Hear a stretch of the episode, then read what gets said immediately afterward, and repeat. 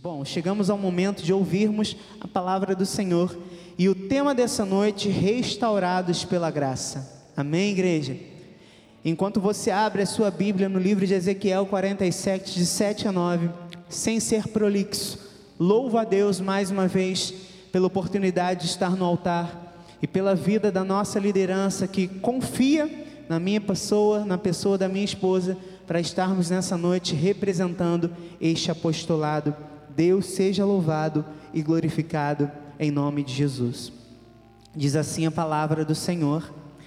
Tendo eu voltado, versículos de 7 a 9: Eis que à margem do rio havia grande abundância de árvores, de um e de outro lado.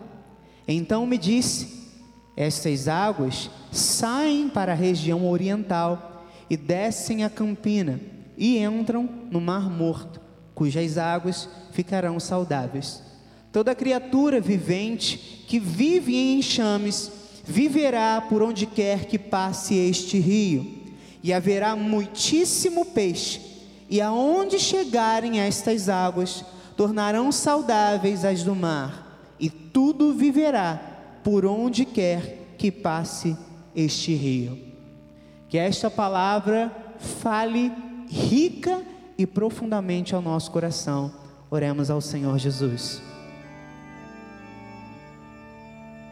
Senhor Jesus Cristo, Deus único, vivo, verdadeiro, ó brilhante estrela da manhã, ó rosa de Saron, nessa hora, Pai, rasgamos o nosso coração, não as nossas vestes, para te oferecer este culto, Pai e humildemente nos colocamos diante do Senhor, aos teus pés, para ouvirmos os teus decretos e aprender de ti. Nós lançamos nessa hora todas as nossas preocupações, as nossas ansiedades, nós lançamos, Senhor, lançamos sobre ti, porque o Senhor tem cuidado de nós e nos rendemos, Pai. Nós silenciamos neste momento as vozes de preocupação, de ansiedade e nos aquietamos para ouvirmos a tua palavra e sermos ministrados pelo teu Espírito. Fala conosco, Senhor. Nós queremos ouvir a tua voz nessa noite e, como teu povo, te obedecer e praticar a tua palavra. Fala conosco porque nós estamos rendidos ao Senhor, em nome de Jesus. E todo o povo de Deus que assim crê e recebe, diga amém, amém e amém. Muito obrigado, meu amigo. Deus seja louvado pela sua vida. Igreja de Jesus, povo eleito, redimido, salvo, predestinado e restaurado. Nós temos estudado e experimentado o mover das águas do rio de Deus que fluem em nosso meio. E nós estamos vivendo os efeitos da profecia que nós recebemos. E hoje, depois desses meses de intensa batalha que nós enfrentamos e ainda estamos enfrentando, é impossível nós olharmos para a nossa vida e não percebermos a transformação a restauração que as águas do rio de Deus trouxeram. E entendemos também que essas águas representam a manifestação da glória de Deus, o mover do Espírito, a palavra, a graça de Jesus que flui do altar e chega às nossas vidas. E quando nós temos a experiência de olharmos para a nossa vida e realizarmos uma comparação, como nós éramos e como nós somos hoje, nós percebemos o quanto a graça fez em nós. É ou não é verdade? O quanto a graça fez em nossa vida. E nós percebemos a restauração que nós vivemos e temos vivido. Veja se não é verdade. Há uma enorme diferença entre a nossa vida antes de nós conhecermos a graça e agora que nós estamos mergulhados e envolvidos nela. É maravilhoso nós podermos vivenciarmos essa experiência. É maravilhoso podermos vivenciar essa restauração. O rio de Deus chegou às nossas vidas. E o que esse rio faz quando ele chega? Ele faz o que nós acabamos de ler. Ele faz com que a nossa vida se torne saudável. Essas águas nos restauram. Essas águas nos transformam. Essas águas transformam morte em vida, maldição em bênção, elas trazem saúde em todos os aspectos dessa palavra. E este é o poder da graça de Jesus em nós. Este é o poder da graça na nossa vida, amados. Olha o que diz a palavra em Efésios 2, de 1 a 6. Eu amo esta passagem. Diz: Ele vos deu vida, estando vós mortos nos vossos pecados e delitos, nos quais andastes outrora, segundo o curso deste mundo, segundo o príncipe da potestade do ar, do espírito que agora atua nos filhos da desobediência entre os quais também todos nós andamos outrora, segundo as inclinações da nossa carne, fazendo a vontade da carne e dos pensamentos, e éramos, por natureza, filhos da ira, como também os demais. Mas Deus, mas Deus, sendo rico em misericórdia, por causa do grande amor com que nos amou. E estando nós mortos em nossos delitos, nos deu vida juntamente com Cristo.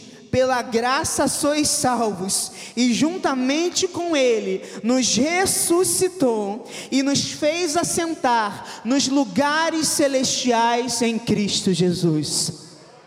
Isso dá uma classe de fé ao seu coração. Isso dá uma classe de fé à nossa vida. Ele nos deu vida quando nós estávamos mortos. Igreja, as águas da graça nos alcançaram. E pense comigo, se essas águas passam pela minha vida, e se por onde quer que este, rio passe, tudo vive, isso significa que eu não posso apenas olhar ele passar. Eu preciso mergulhar, eu preciso me lançar, eu preciso viver essa verdade todos os dias da minha vida. Eu preciso me apropriar desta palavra e viver os meus dias. Eu preciso honrar o que este rio do Espírito trouxe à minha vida. Então, voltando à passagem de Efésios, quando as águas do rio de Deus, da graça de Jesus, chegam até nós, é isso que elas realizam. Elas nos retiram, nos arrancam de uma vida de pecado, de desobediência, de inclinações carnais e nos conduzem, nos levam à verdadeira vida, a uma posição elevada em Cristo Jesus.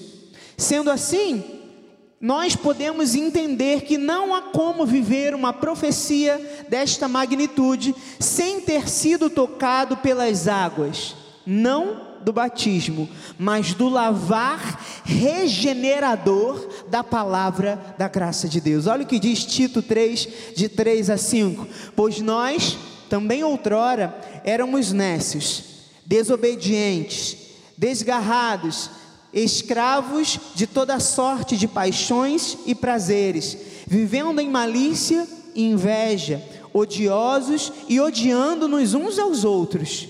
Quando, porém, se manifestou a benignidade de Deus, nosso Salvador, e o seu amor para com todos, não por obras de justiças praticadas por nós, mas segundo a sua misericórdia, ele nos salvou mediante o lavar regenerador do Espírito Santo.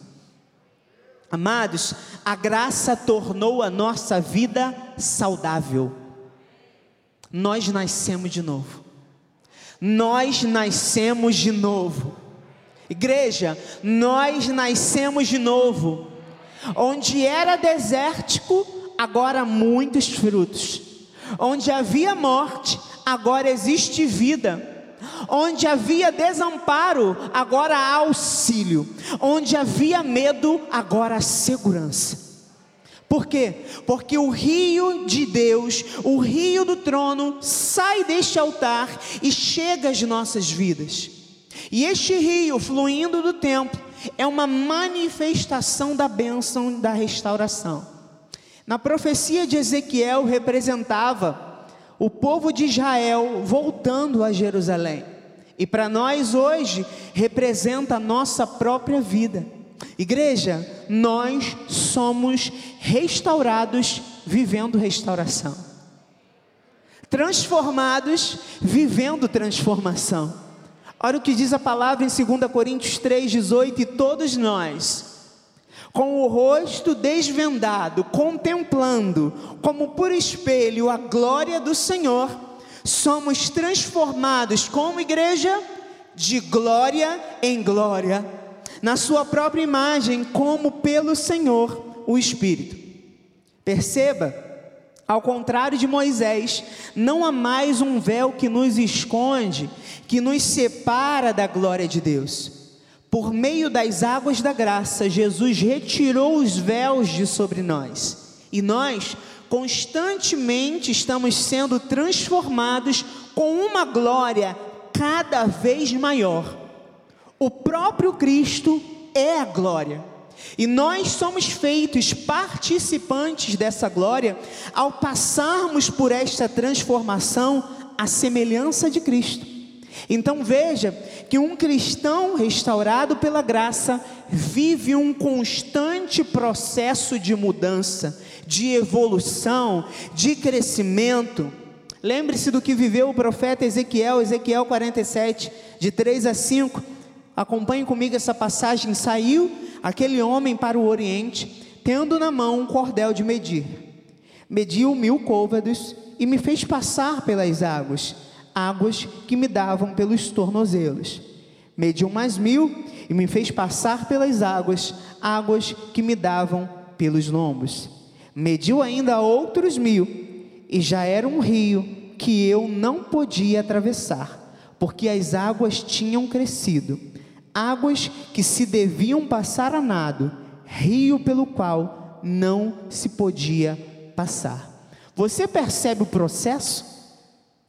Você percebe a evolução, o progresso da vida espiritual? Então perceba também que os níveis iniciais não são lugares de permanência, são lugar de passagem.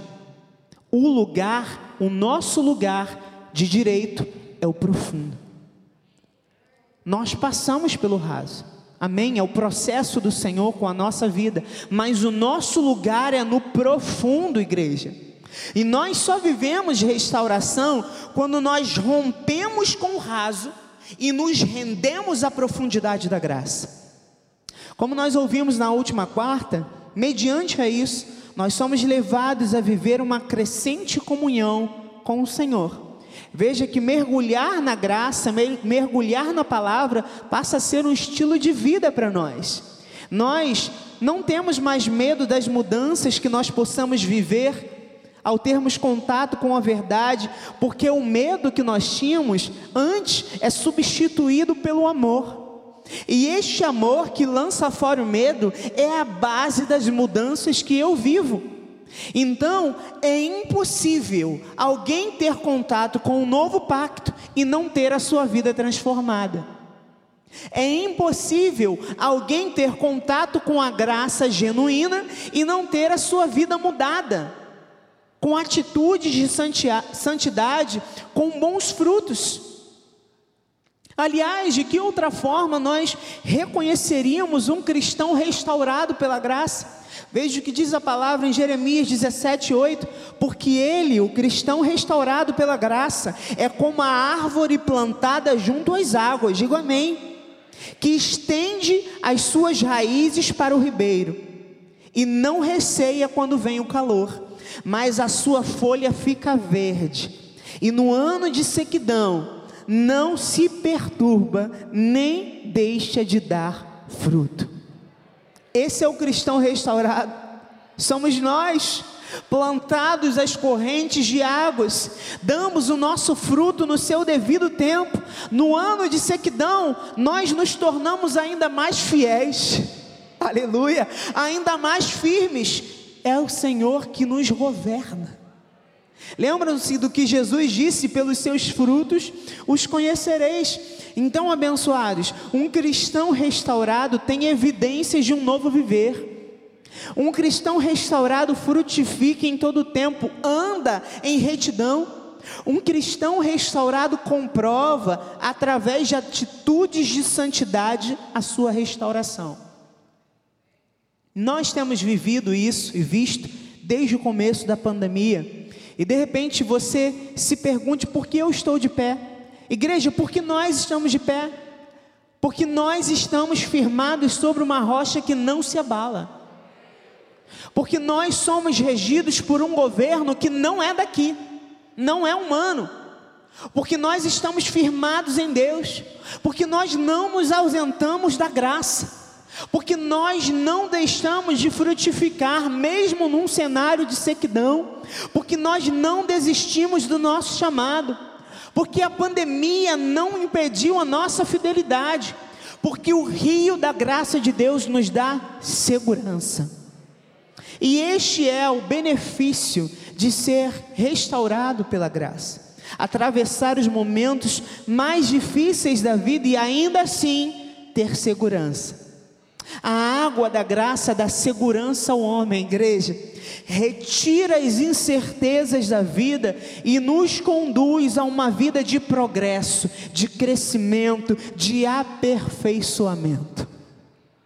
Efésios 4, de 15 a 16 diz: essa realidade, mas seguindo a verdade em amor, cresçamos em tudo naquele que é o cabeça, Cristo, de quem todo o corpo bem ajustado e consolidado pelo auxílio de toda junta, segundo a justa cooperação de cada parte, efetua o seu próprio aumento para a edificação de si mesmo em amor. Olha que interessante essa passagem. Na lei é cada um por si. Na graça há uma maturidade a ser atingida pessoalmente, mas também no coletivo. O corpo de Cristo, que somos nós, vai se edificando e sendo edificado, vai crescendo juntos. Os membros desse corpo ajudam uns aos outros no processo de crescimento no amor de Cristo. Então, amados, um dos maiores conselhos do Espírito neste tempo de restauração que nós estamos vivendo é: permaneçam firmes na graça permaneçam firmes na graça, na graça genuína, na graça verdadeira, não variações, não misturas, não enganações. Nós estamos falando da graça de Jesus, que foi revelada a Paulo e é pregada através deste altar. Graça que alcançou a nossa vida, graça que nos alcançou de uma vida de pecado não através de mecanismos ou obras humanas judaizantes, mas através de um único sacrifício, através do sangue do Cordeiro. Amados, essa é a resposta que a nossa sociedade precisa. Esta é a resposta que o Brasil precisa, é isso que nós precisamos pregar. O mundo, ele já está cheio de mentiras. É chegado o momento de nós levantarmos e nos levantarmos com autoridade e levarmos este rio de restauração que nos alcançou a outras pessoas. Olha o que Jesus disse em João 4,14: Aquele, porém, que beber da água que eu lhe der, nunca mais terá sede. Pelo contrário, a água que eu lhe der será nele uma fonte a jorrar para a vida eterna. Essa fonte é a graça de Deus, amados. Observe como a graça de Deus é maravilhosa, ela é milagrosa. Esta fonte que nós acabamos de ler é de restauração, e o Senhor deseja compartilhar conosco como igreja. É da nossa vida que essa fonte precisa jorrar. Amados, a nossa vida já foi alcançada. A graça já chegou até nós. A graça já nos alcançou. Agora nós precisamos é cumprir o nosso ID. Seja falando, seja de forma testemunhal, a graça precisa chegar a outros. Nós não podemos ser como represas, retendo essas águas dentro de nós. Nós não estamos sendo cheios por acaso. Nós precisamos jorrar sobre a nossa sociedade. Nós precisamos jorrar sobre o nosso país, sobre o nosso estado. Nós precisamos jorrar no nosso local de trabalho, na faculdade, na, na vizinhança. Nós precisamos jorrar em todo lugar. É nossa responsabilidade. Amados, não é à toa que o Espírito encorajou o coração do nosso profeta para nós começarmos o nosso ministério internacional. Nós precisamos alcançar o mundo, nós precisamos jorrar sobre o mundo. O mundo precisa saber de Jesus Cristo, da Sua graça, e nós somos o ponto de partida para isso. Porque se a graça chega a essa geração, vidas são curadas, corações são libertos. Então, amados, divulguemos com a nossa vida, divulguemos com o nosso testemunho. É tempo de pregar o reino, é tempo de lançarmos as nossas redes sobre essa sociedade e sairmos para a pesca. É tempo de nós nos levantarmos como pescadores de almas, amados. É tempo de pregar o reino, ainda que muitos pareçam não receber. Olha o que disse Paulo a Timóteo, 2 Timóteo 4:2, prega a palavra. Insta, insiste, quer seja oportuno, quer não, corrige, repreende, exorta com toda longanimidade e doutrina. Nosso chamado nesse momento é claro, amados. No meio de tantas mentiras, de tantas falácias, de tantos falsos evangelhos que têm surgido, proclamarmos o verdadeiro, o genuíno, em tempo e fora de tempo. E ainda que em alguns momentos nós não tenhamos a oportunidade de falar, que o nosso testemunho seja uma representação clara deste Evangelho. Bem disse nosso apóstolo alguns meses atrás que o que envenena a vida cristã é a atividade dos falsos mestres dentro da igreja. E esse era um problema que Paulo também enfrentou e detectou quando ele escreveu aos Gálatas. Olha o que diz Gálatas no capítulo 1, versículos de 6 a 9. Admira-me que estejais passando tão depressa daquele que vos chamou na graça de Cristo para outro evangelho, o qual não é outro, senão que há alguns que vos perturbam e querem perverter o evangelho de Cristo. Mas, ainda que nós, ou mesmo um anjo vindo do céu, vos pregue um evangelho que vá além do que vos temos pregado, seja anátema.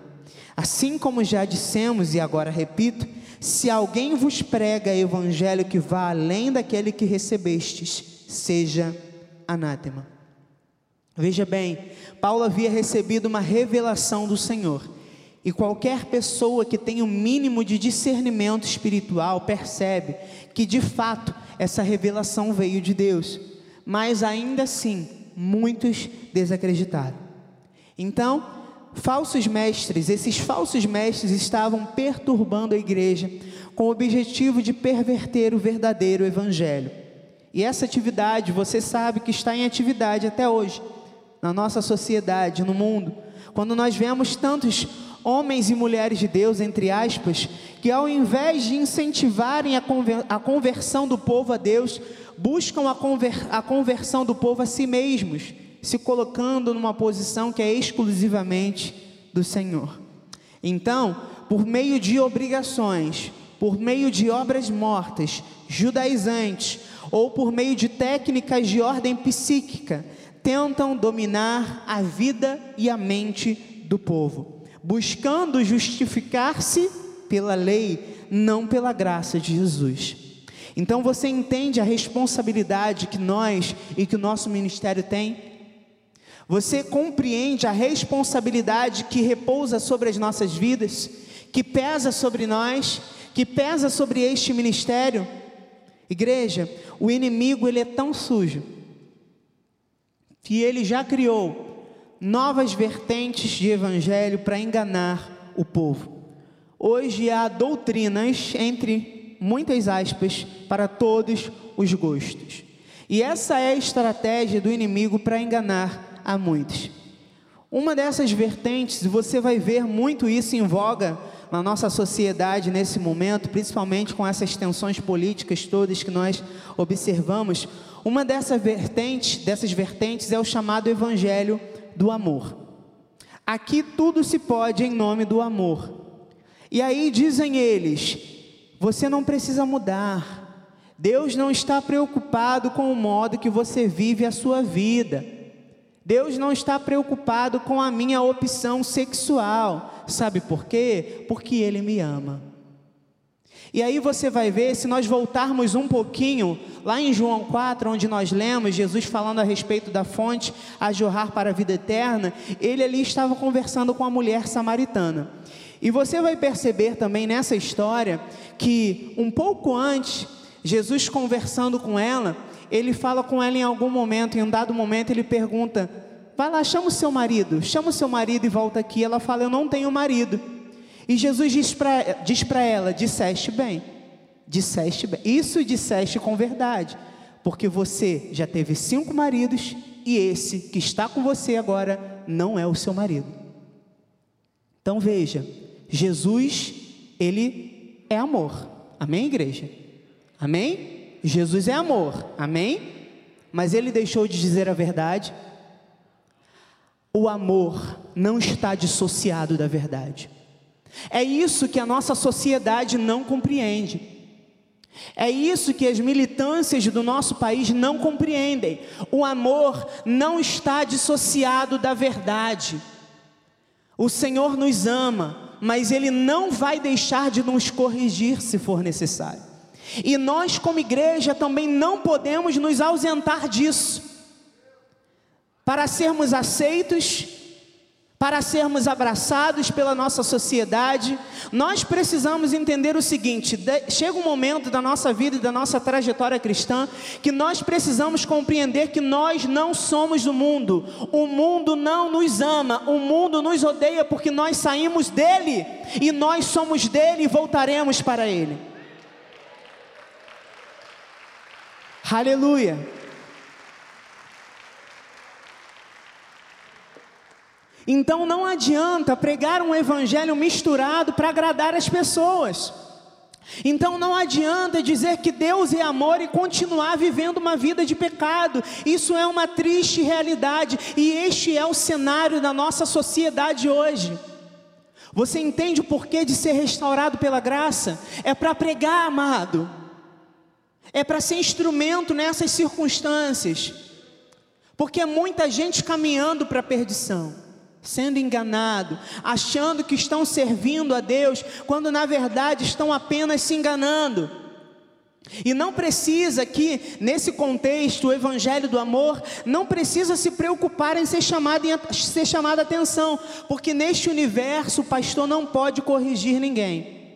Porque senão ele é taxado de racista, fascista, fundamentalista, homofóbico, não é assim?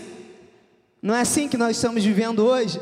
E nessa vertente, o pastor fala exatamente o que o povo quer ouvir. Você é amado por Deus, ninguém pode te julgar. E aí, quando a gente volta lá em Paulo, conversando com Timóteo, no capítulo 4, 2 de Timóteo 4, de 3 a 5, ele diz: Pois haverá tempo em que não suportarão a sã doutrina. Pelo contrário, cercar-se-ão de mestres segundo as suas próprias cobiças, como que sentindo coceira nos ouvidos, e se recusarão a dar ouvidos à verdade, entregando-se às fábulas. Tu, porém, ser sóbrio em todas as coisas, suporta as aflições, faze o trabalho de um evangelista cumpre cabalmente o teu ministério. Então perceba que este pseudo-evangelho desperta o que há de pior nas pessoas, incentivando comportamentos negativos, se vendendo em nome do amor, que na verdade não é amor, é tolerância mascarada, é flertar com o mundo, é flertar com o pecado, é licença para uma vida de pecado. E geralmente, quem se envolve com essas mentiras são pessoas que foram confrontadas em algum momento por Deus, pela palavra ou por alguém, e por não entenderem esse gesto como uma oportunidade de conhecer a graça regeneradora, vão buscar o que? Conexões com outras pessoas que também se sintam feridas na mesma proporção para tentar justificar os seus comportamentos errôneos. E aí vão surgindo os novos conceitos o gospel que não parece gospel, o evangelismo que não parece evangelismo, um cristianismo sem Cristo. Agem como bom samaritano que acolheu o homem ferido na estrada, mas se esquecem que ele também limpou as feridas, levou até o lugar onde ele poderia ser tratado e curado. E nós precisamos nos atentar para isso. Veja que uma outra vertente é o chamado evangelho de apelo emocional. E você certamente já deve ter ouvido o nosso apóstolo falar sobre o tempo de preparação de uma mensagem. E amados, para 40, 45 minutos de pregação são dias e dias de reflexão. São dias e dias de busca, de estudo, não é, Bispo Sérgio? São dias e dias de busca incessante então seria muito fácil, amados, nós vendermos aqui um ingresso para poder chamar alguém que venha aqui ficar falando frases de efeito para você, para te emocionar. Só que não nos importa te emocionar. O que nos importa é pregar um evangelho que traga mudanças e melhoras para a sua vida. Eu quero te lembrar nessa noite que este ministério não brinca com a sua fé. Este ministério não brinca com a sua vida espiritual. Um evangelho de apelo emocional só gera comoção, porque as pessoas choram, mas não mudam. As pessoas gritam, mas não mudam. Desperta carências emocionais, porque, como a intenção do locutor desse tipo de mensagem é emocionar, ele vai usar as técnicas necessárias para tocar as feridas do povo. E aí você vai ouvir por aí na praça pregações do tipo: Ah, Jesus te ama tanto, ele não vive sem você. Ele não sobrevive sem você. Você é mais importante do que Deus. E coisas do tipo. Coisas para emocionar. E aí nós vemos que até mesmo grande parte, amados, dos louvores dessa geração demonstram um profundo caso de carência emocional. São verdadeiros mantras, são vãs repetições, onde o eu é o centro, e isso só demonstra uma profunda imaturidade espiritual. E aí você começa a notar o cuidado que o altar deste ministério tem com quem vem, com quem sobe aqui em cima. Nós precisamos ter esse cuidado. O nosso apóstolo tem esse cuidado de quem sobe ao altar da nossa igreja, precisa viver em santidade. Não pode haver fogo estranho, não pode haver situações contrárias, não pode haver pecados ocultos, não. É vida santa, é vida reta. O cuidado, amado, que nós temos, deixa eu contar um pouco para você, para nós colocarmos um louvor aqui novo neste altar, é todo um processo. É todo um processo de estudo de letra, quem compôs, de onde veio, quem é que está falando, o que, que está sendo dito, como é que está sendo executada a letra. E aí, se a gente tem dúvida, a gente vai nos bispos, depois a gente vai no apóstolo, amados, é todo um processo. Nós temos cuidado com a sua vida. Nós não vamos oferecer nada que seja contra esta palavra verdadeira, contra a graça de Deus. Nós não vamos oferecer nada que seja contra este ministério. E nós precisamos ter essa atenção em nossas vidas. Então, eleitos, nós precisamos nos posicionar e dizer não contra todas essas investidas do mal, contra aquilo que o Senhor estabeleceu como verdade para as nossas vidas, o evangelho genuíno que é segundo Cristo. E como cristãos maduros que somos, não apenas sermos, mas atuarmos como proclamadores de uma nova aliança. Olha o que diz 1 Coríntios 15, de 1 a 2: Irmãos, venho lembrar-vos o evangelho que vos anunciei, o qual recebestes e no qual ainda perseverais. Por ele também sois salvos, se retiverdes a palavra tal como vou-la preguei a menos que tenhais crido em vão.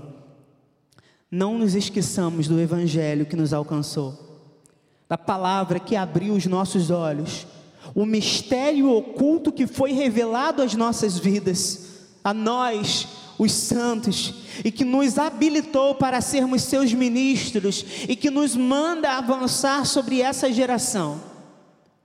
Amados, Igreja do Senhor, é com essa finalidade que nós temos sido restaurados por Deus.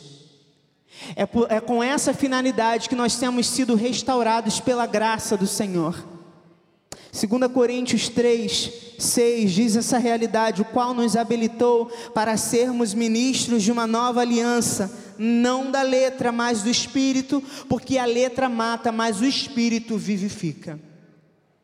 Então a nossa vida espiritual não está morta e nem está vacilante, pelo contrário, por causa do fluir do rio da graça de Deus, nós temos a capacidade de sermos usados como instrumentos de Deus, tendo sido lavados, redimidos, regenerados, transformados de glória em glória, buscando todos os dias viver em santidade, podemos ser instrumentos de Deus, canais desobstruídos para o fluir das águas em outras vidas.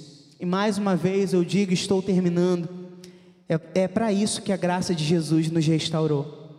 É para isso que a graça de Jesus chegou até as nossas vidas, para que nós possamos transbordar dos nossos corações, para que nós possamos alcançar povos e nações. Esse é o teu chamado.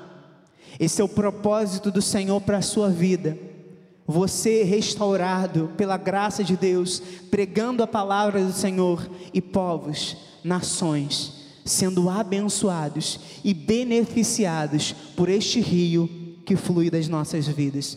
Eu termino com Apocalipse 22, 1 e 2. Então me mostrou o rio da água da vida, brilhante como cristal, que sai do trono de Deus e do Cordeiro. No meio da sua praça, de uma e de outra margem do rio está a árvore da vida, que produz doze frutos, dando seu fruto de mês em mês. As folhas da árvore são para a cura dos povos. Amados, que a graça possa jorrar do nosso interior como rios de águas vivas, como cura e restauração. Você recebe essa palavra? Assim seja, assim disse o Espírito da graça de Deus nessa noite. Celebre ao Senhor com alegria. Aleluia, glória a Deus. Se você puder, fique de pé num salto de glória. Vamos orar ao Senhor nessa hora e agradecer a Deus por esta palavra abençoada e que muito tenha falado aos nossos corações. Aleluia, Senhor, nós te glorificamos. Nós exaltamos o teu santo nome, porque hoje a sabedoria que o Senhor nos deu nos dá a capacidade de entendermos que este pacto de melhores e superiores promessas é onde nós devemos habitar pelo resto das nossas vidas. É neste rio que nós devemos permanecer.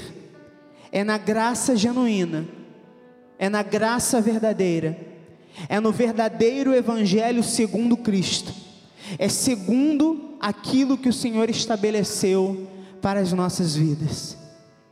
Senhor, em nome de Jesus, que todos os dias a tua graça nos faça caminhar sobre a face dessa terra e nos leve a corações necessitados ao redor do mundo.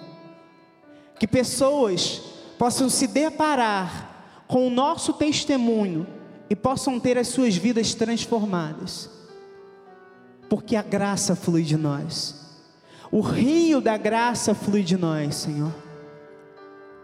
Em nome de Jesus. E nesse rio nós permaneceremos. Não nos ausentaremos de forma alguma, porque diz a tua palavra que o Senhor conhece as tuas ovelhas. Elas ouvem a tua voz e te seguem. Ninguém pode nos arrebatar das suas mãos, Senhor. Então, Senhor, em nome de Jesus, rendidos a essa graça, nós nos lançamos nas profundezas deste amor, prontos para vivermos as maiores e melhores experiências da nossa vida, Pai. Usa-nos tremendamente, Senhor. Eis-nos aqui, Senhor. Nos leva aos sedentos, nos leva aos cativos, nos leva aos presos, Senhor, espalhados pelo mundo, potencializa a palavra da verdade através deste ministério, abre portas para que a graça seja pregada ao redor do mundo, Senhor. Abre portas para que a graça chegue a países onde nunca se ouviu falar da graça. Potencializa, Pai, a voz profética deste altar Potencializa a voz profética que flui deste lugar. Potencializa o fluir do rio de Deus que sai deste lugar, Senhor. E conduz aqueles que virão após após a nossa vida, Pai, também por esses rios, em direção às tuas águas profundas, Senhor. Em nome de Jesus. Essa é a nossa oração como igreja. E como igreja nos colocamos à tua disposição para que sejamos usados como instrumentos, canais do teu fluir. Aquele que crê em mim do seu interior fluirão rios de água viva. Que esses rios fluam de nós, Senhor. E que nós sejamos levados, Pai, até aqueles que necessitam. Em nome de Jesus nós oramos, Pai. Para a glória do teu nome, Senhor. Para a glória do teu nome. A benção final. Você que é grato por essa graça restauradora, estenda suas mãos aos céus. Senhor, nós te louvamos, Pai. Te agradecemos porque fomos lavados, restaurados redimidos, comprados pela tua graça. E nada pode nos separar desta graça, Pai. Por isso nós estamos capacitados, prontos para fluir dos teus rios por onde nós passarmos. Assim como diz na tua palavra, Pai, ungidos, Pai, para pregar as boas novas, para curar, para quebrantar, para, Senhor, levar alegria aqueles que estão com cinzas, vestes de louvor, aqueles que choram. Então, Pai, nós te louvamos e te agradecemos, porque saímos daqui prontos para fluir dos teus rios, prontos para levar da tua graça, protegidos pelos teus anjos por onde passarmos, Senhor. Pedimos a Ti que os Teus anjos nos levem, nos guardem por onde passarmos, nos tornem invisíveis aos olhos do mal. Nós saímos daqui ainda mais gratos pela Tua graça, Senhor. E nós dizemos: somos gratos pela Tua graça e estamos prontos para levar a Tua graça. Saia daqui feliz porque você foi comprado e não há nada que possa te tirar das mãos do Senhor. Nós saímos daqui prontos para levar a graça, a única que restaura e que traz vida, vida saudável, em nome de Jesus.